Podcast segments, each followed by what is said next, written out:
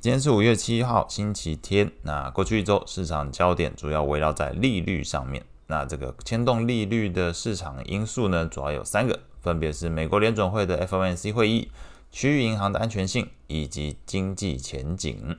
那以时间序来看哦，这第一共和银行在上周一传出被接管，并且由小摩收购。那市场原先还期待连续第三家区域银行倒闭。有可能让 Fed 正式把利率政策做出转向，但是在随后的 FOMC 会议上，除了声明稿拿掉了一句预期一些额外的政策紧缩或许是合适的这句话之外，呃，既定的这个量化紧缩还是维持，并且在记者会上，Fed 主席鲍威尔也直接否决了对于利率政策转向降息的可能性。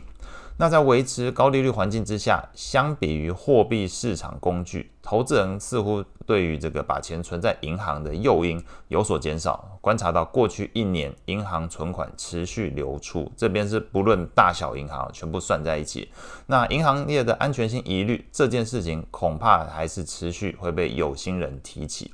那另外呢，经济前景还能够承受高利率多久？那个景气温度计，油价在过去一周是重挫七个 percent，但是呢，在经济数据层面上，则是显示美国最新的四月份失业率来到疫情以来的一个新低水准，三点四 percent。同时，平均时薪也呈现上升的一个情况，月增率零点五 percent，似乎这个软着陆的可能性又在提高了。那这个美国经济到底是会衰退还是软着陆，恐怕还需要一段时间去做发酵。但是在我们厘清这些问题之前，目前来说，可能得先搞定的是这个美国债务上限这项议题哦。这个美国财政部长耶伦表示，随着美国财政部现金花完哦，最快可能六月一号就会发生美国债务的违约的情况。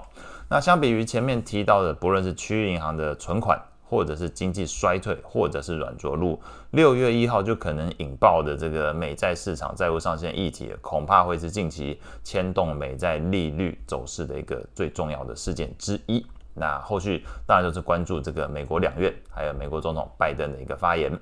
那回归到美股指数表现上来看，过去一周四大指数涨跌互见，费半指数、纳斯达克指数上涨，标普跟道琼则是下跌。那细部来看呢，这个费半上涨主要受到像是 NVIDIA、Microchip、微星哦，或者是应用材料艾斯摩尔的一个带动，基本上它们涨幅都在呃两个 percent 之上。纳斯达克指数则是主要受到像特斯拉一周上涨三点五 percent，苹果一周上涨二点二九 percent 哦，这个过去一周特斯拉跟苹果涨幅都超过两个 percent，带来对于这个纳斯达克指数来讲，呃一个支撑效果。因为过去一周纳斯达克指数上涨零点一 percent 哦，所以基本上是有这些大型股去做一个撑盘的效果。那类股的表现上来看，过去一周标普十一大类股只有三个类股上涨，分别是科技。公用事业还有健康照护，跌幅超过一个 percent 的则有四个，分别是能源、通讯服务、金融还有原物料。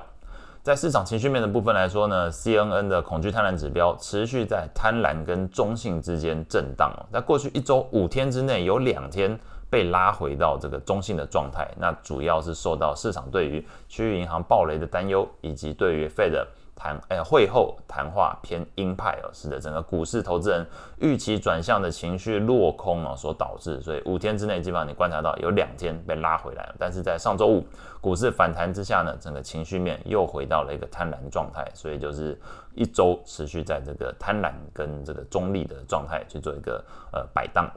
利率的部分来看，十年期美国公债利率从前一周的三点四三 percent 来到了目前的三点四四 percent，基本上一周来看持平了。那这个周间一度有下探到三点三三 percent，这个修正幅度达到这个十个基点。那两年期的话，美国公债利率的话变化相对比较大，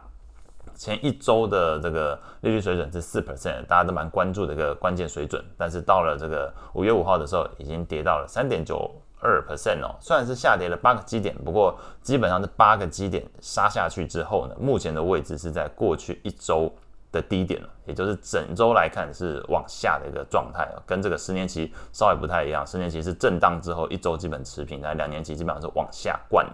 那整个反映的是这个债市在确认了 Fed 的声明稿是偏鸽派之后，义无反顾的开始往这个暂停升息的这个方向前进哦，那是推高了这个短天期美债的价格。那由于这个短天期公债利率下降幅度哦，相对来说，这个相对性啊，感觉是比较大。那这个短天期的公债的 ETF 在过去一周表现是相对抗跌。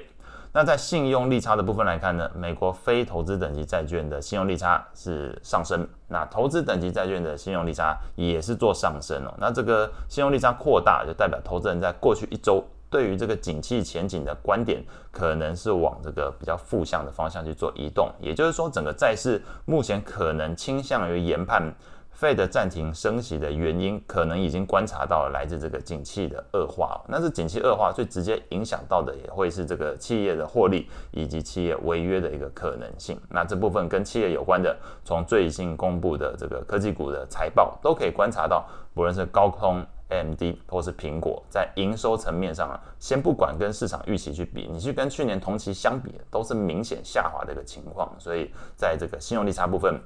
还是跟整个企业本身在这个高利率环境的一个表现呢，相对去年同期很明显就有看出了一些下滑的情况。那在债券型 ETF 的变化上，过去一周美国投资等级债券 ETF LQD 下跌一点二六 percent，非投资等级债券 ETF HYG 则是下跌零点八 percent。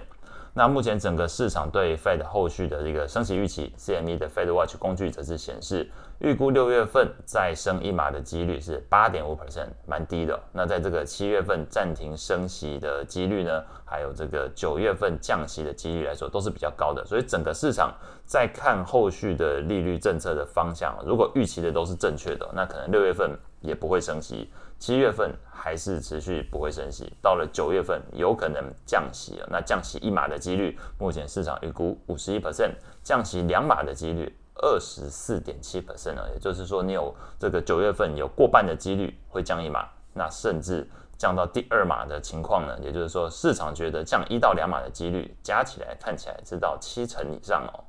好，那外汇的部分来看，过去一周的澳币、日元是主要的上涨货币。那表现最差的是美元指数。那 ETF 的部分来说是下跌零点三二 percent。澳币的话，主要是受到上周二澳洲央行原先市场预期利率会议，应该它就是跟在前一次一样，就是暂停升息，但是意外的升息了。那改变了市场原先预期，澳洲央行升息循环应该已经结束的这个观点。那同时呢，美国联准会。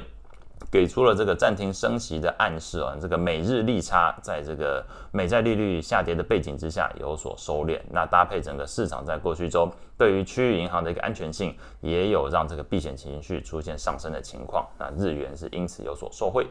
那关于未来一周的重要经济数据，可以参考逐字稿这个附录部分。那比较需要留意的会是礼拜四英国央行利率会议，还有美国 PPI 的数据会公布。那以上是今天所有内容，我们下次见。